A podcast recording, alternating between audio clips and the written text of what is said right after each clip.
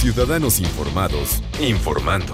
Este es el podcast de Iñaki Manero, 88.9 Noticias. Información que sirve.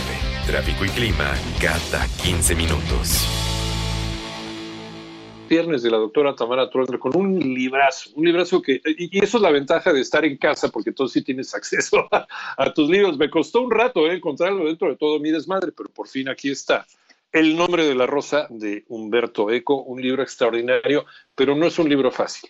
Advierto, es un libro que hay que detenerse, hay que ser minucioso con este libro porque Humberto Eco era un gran semiólogo, o sea, él le buscaba el origen y el significado a cada palabra. Bueno, ¿quién mejor que la doctora Tamara Turner para que, para que desmenuce esta, esta obra de arte?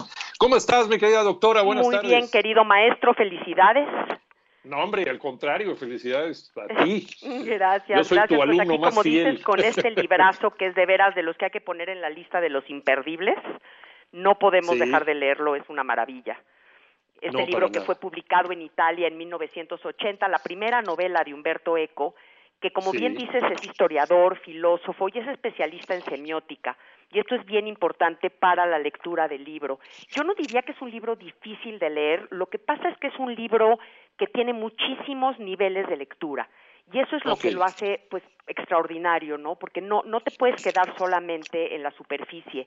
Sí lo puedes leer como una historia de detectives para resolver unos asesinatos y es Sí. muy interesante, pero es también una novela política y de crítica profunda, crítica social, también crítica a la religión y en especial a todos los dogmas, que de- o sea, históricamente todas las injusticias y cosas terribles que se han hecho en nombre de Dios y en nombre de la religión. Y finalmente tiene un nivel de lectura como el conocimiento, la adquisición del conocimiento como lo más anhelado de los seres humanos y al mismo tiempo lo más prohibido, porque el conocimiento pues nos da un poder que la gente que no no quiere que la gente tenga poder, pues lo limita, ¿no? Entonces, es muy interesante el nombre de la rosa porque empieza Eco diciéndonos, este texto yo no lo escribí. Es un texto que se encontró escrito por un monje eh, que vivió en la abadía benedictina en Melk, eh, contando sus experiencias cuando era joven. Y yo lo único que estoy haciendo es enseñarles este texto.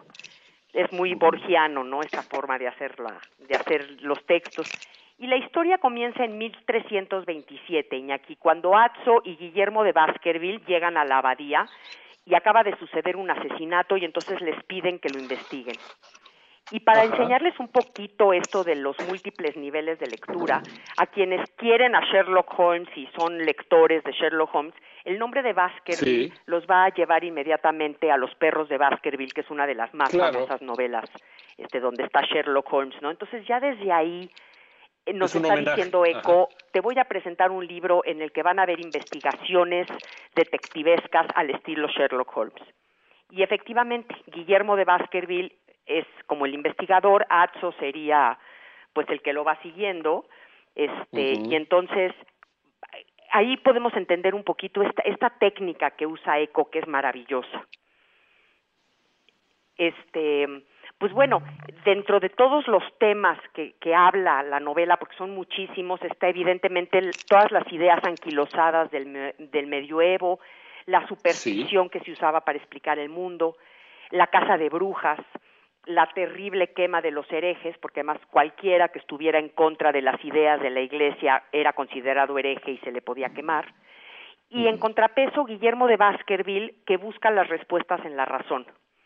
Entonces, realmente podemos, a pesar de que esto sucede en el me- medioevo y nos lleva a este ambiente maravilloso, un poco oscuro de, de la Edad Media, pues lo podemos traer a nuestra época, ¿no? Es un libro lleno de metaliteratura, de intertextualidad, este, que, que, que nos va llevando de la mano a través de toda la historia de la literatura.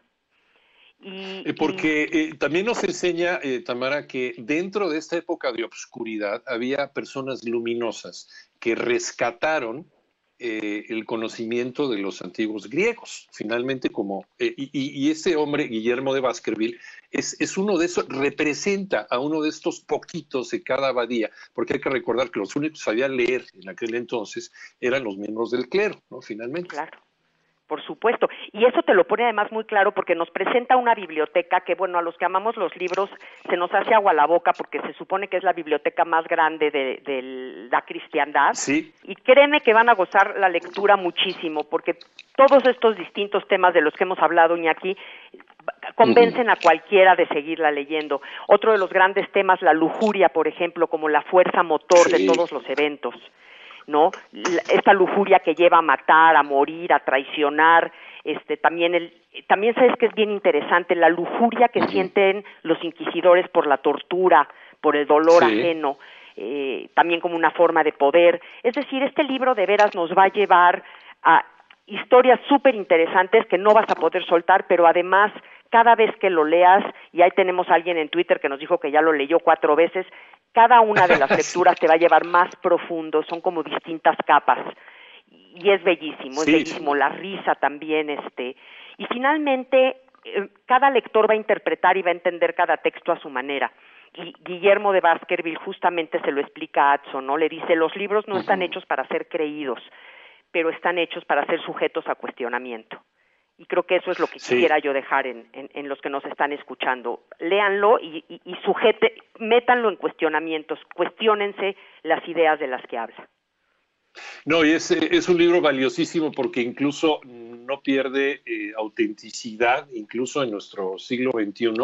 Eh, estamos hablando de la evolución del pensamiento que se puede dar en siglos o se puede dar incluso hasta en días por algo correcto que llega a tus manos con una información correcta y por gente que sabe introducir dentro de, los niveles de conocimiento, como en el caso que sucedía con ciertos garbanzos de Alibra que estaban en la Edad Media, como Santo Tomás de Aquino, como San Agustín, con los grandes iluminados de esa época y desde luego con los que llevaron el conocimiento a una Europa que estaba eh, podrida por pensamientos, eh, pensamientos oscuros, por eh, pensamientos catastrofistas, pensamientos milenaristas, y son los que le regresaron la luz a la Edad Media, pero esta luz de la Edad Media es la misma que podemos tener en esta época que también puede ser una época oscurantista. Un, libro que no puede faltar y que podemos empezar a leer ahorita en esta contingencia con toda la atención del mundo. Gracias por regalarnos esta, esta charla, como siempre, Tamara. Gracias, Iñaki, qué gusto platicar contigo.